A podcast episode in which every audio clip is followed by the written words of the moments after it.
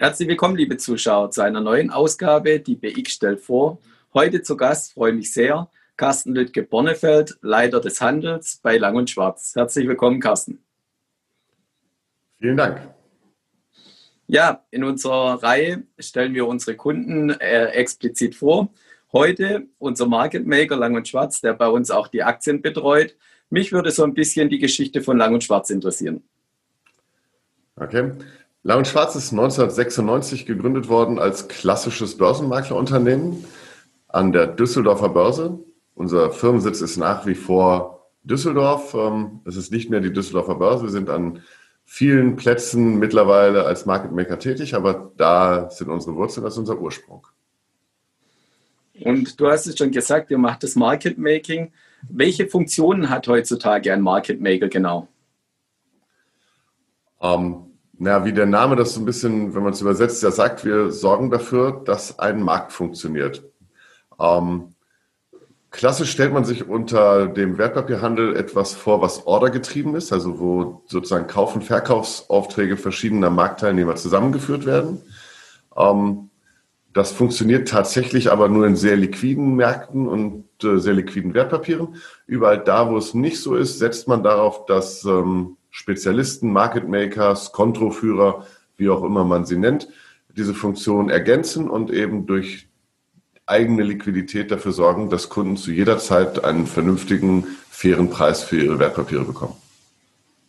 Und wie funktioniert das im Detail? Ihr betreut ja auch bei uns über 3000 Auslandsaktien, im deutschen Markt noch sehr viel mehr. Wie läuft sowas technisch ab? Wie kann man sich das vorstellen?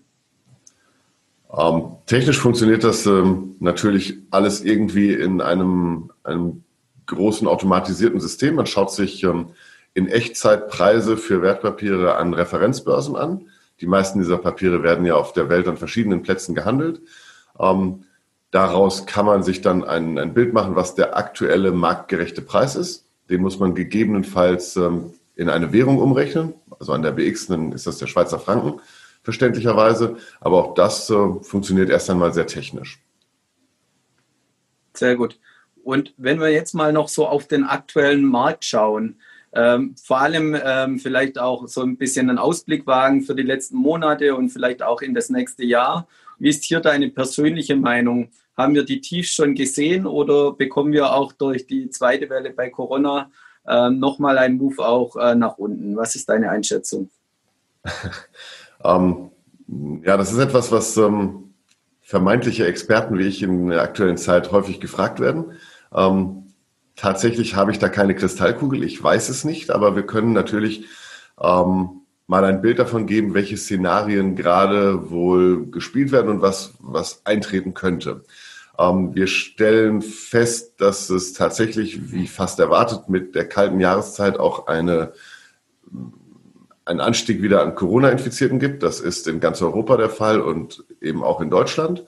Ähm, und man schaut sicherlich ängstlich darauf, ob es eventuell zu erneuten Einschränkungen, teilweise Lockdowns oder Lockdowns kommt, die die Wirtschaft ähm, wieder extrem schwächen. Ähm, gleichzeitig ist es so, dass das, was sozusagen in der Corona-Krise an, an wirtschaftlichem Schaden widerfahren ist, tatsächlich noch nicht in allen Bilanzen und so etwas aufgetaucht ist. Also wir wissen tatsächlich ja gar nicht, wie viele Unternehmen insolvent gehen werden. Wir wissen nicht, was das zum Beispiel für Bankbilanzen bedeutet. Und, und, und diese Dinge stehen sozusagen noch vor uns. Das werden wir wohl zwingend im ersten Quartal in den Berichten der, der großen Unternehmen in Europa und Amerika und sowas erleben, was tatsächlich dort an, an Schäden bilanziert werden muss. Ähm, das alles kann einem, sag ich mal, ein bisschen die, die Stimmung durchaus eintrüben. Dann hätten wir die Tiefs wahrscheinlich nicht gesehen. Wenn man sich überlegt, dass das für eine globalisierte Welt ein doch so gravierender Schlag in, in die Grundfeste der Wirtschaftsordnung ist, dann sollte man meinen, dass ähm, wir eigentlich zu hoch stehen.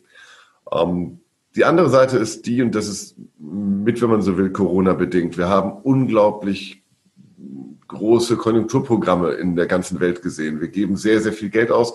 Geld, was an den Kapitalmärkten aufgenommen wird. Wir haben Niedrigzinsen überall auf der Welt. Ähm, das alles sorgt dafür, dass ähm, Anleger nach äh, Alternativen suchen. Ähm, da ist natürlich die Aktie ganz vorne dabei, um sich solche Dinge anzuschauen. Und naja, wenn man mit Strafzinsen rechnet auf der einen Seite, dann sind halt auch geringe Unternehmensgewinne, geringe Dividenden auf einmal sehr attraktiv. Und das müsste eigentlich für weiter steigende Kurse sorgen. Und das ist, glaube ich, das, was man die letzten sechs Monate am Markt gesehen hat.